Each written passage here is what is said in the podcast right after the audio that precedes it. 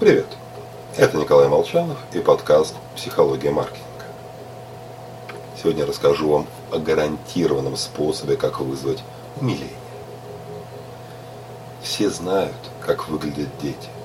Большие глаза, коротенькая мордочка и круглый лобик. Классические признаки милого детеныша млекопитающих.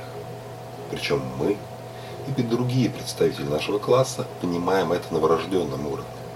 Что вот это с ручками и ножками, маленькое.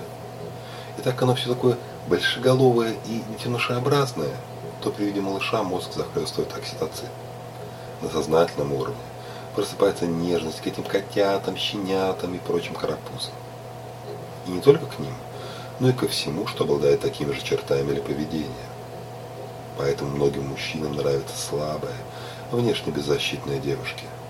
Показная слабость – элемент брачной игры, напоминающий партнеру о детенышах. Аналогично и в бизнесе.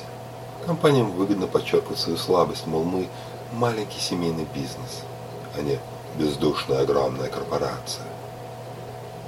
Число базовых потребностей, которые волнуют древние слои нашего мозга, невелико. Еда, безопасность, размножение.